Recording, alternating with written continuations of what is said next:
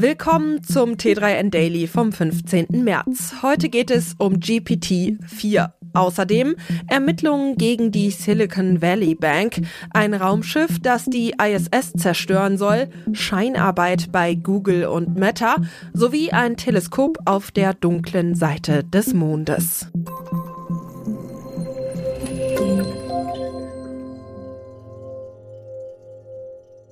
Hast du GPT-4 vielleicht schon genutzt, ohne es zu wissen?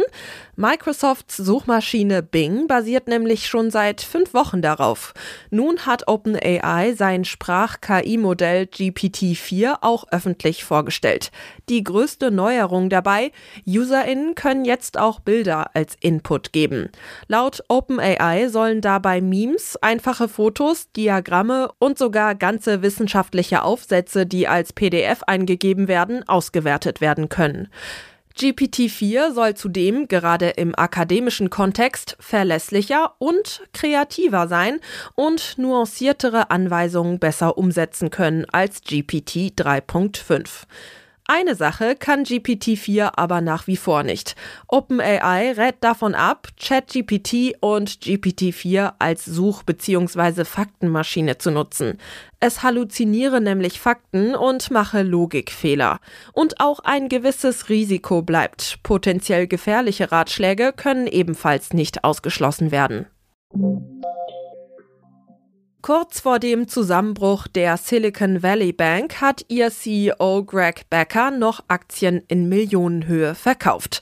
Wie CNBC berichtete, fand der letzte Verkauf in Höhe von 3,6 Millionen US-Dollar am 27. Februar statt.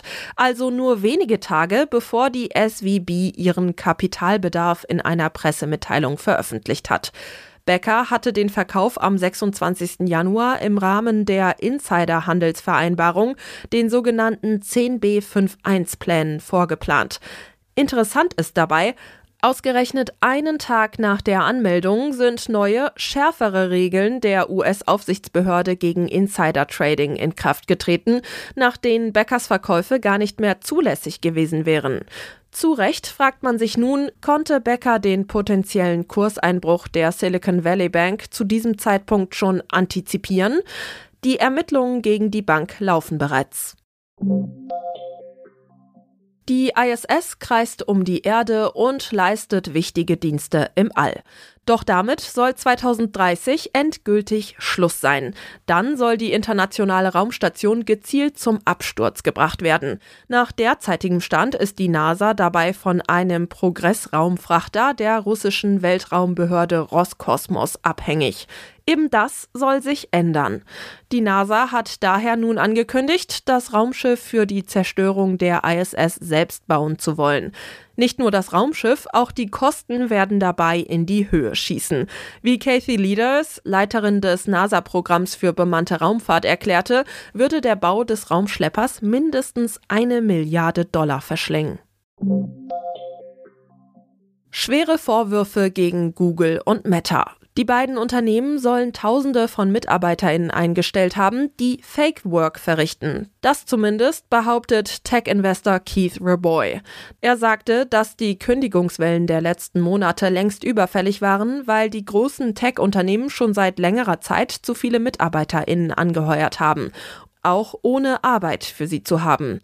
Diese Taktik soll zum einen die Einstellungsmetrik in die Höhe treiben und zum anderen dafür sorgen, dass andere Wettbewerber die MitarbeiterInnen nicht selbst einstellen können.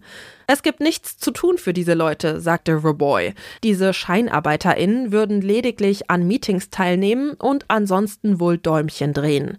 Speziell Google soll außerdem IngenieurInnen nur eingestellt haben, damit sie nicht bei anderen Unternehmen arbeiten können. Das führe logischerweise dazu, dass sie auch zukünftig den Anspruch haben könnten, an ihrem Schreibtisch zu sitzen und nichts zu tun. Was gab es im Universum, bevor die ersten Sterne entstanden sind? Über die sogenannte dunkle Ära des Kosmos ist nicht viel bekannt. Bisher können wir nur vermuten, was in diesen frühen Stadien des Universums passierte, sagt Andrzej Slosa, Physiker vom Brookhaven National Laboratory. Ein Radioteleskop der NASA soll nun Antworten über die Zeitspanne liefern, die sich rund 380.000 Jahre nach dem Urknall ereignete. Installiert werden soll das Teleskop 2025 mittels einer Landesonde und zwar nicht irgendwo, sondern auf der Rückseite des Mondes. Dafür gibt es einen guten Grund. Während der zweiwöchigen Mondnacht herrscht an diesem Ort nämlich nicht nur Dunkelheit, sondern auch Radiostille. Dort können die alten Radiowellen also ohne irdische Störungen eingefangen werden. Doch es gibt auch Herausforderungen. Extrem schwankende Temperaturen zwischen plus 120 und minus 173 Grad erschweren die Mission. Außerdem erfolgt die Datenübertragung auf der Rückseite des Mondes viel langsamer. AstronomInnen auf der Erde müssen 40 Tage lang warten, um das erste Signal vom Mond zu erhalten. Das war's schon wieder mit dem T3N Daily. Noch viel mehr zu allen Aspekten des digitalen Lebens, des Arbeitslebens und der Zukunft findest du rund um die Uhr auf t3n.de.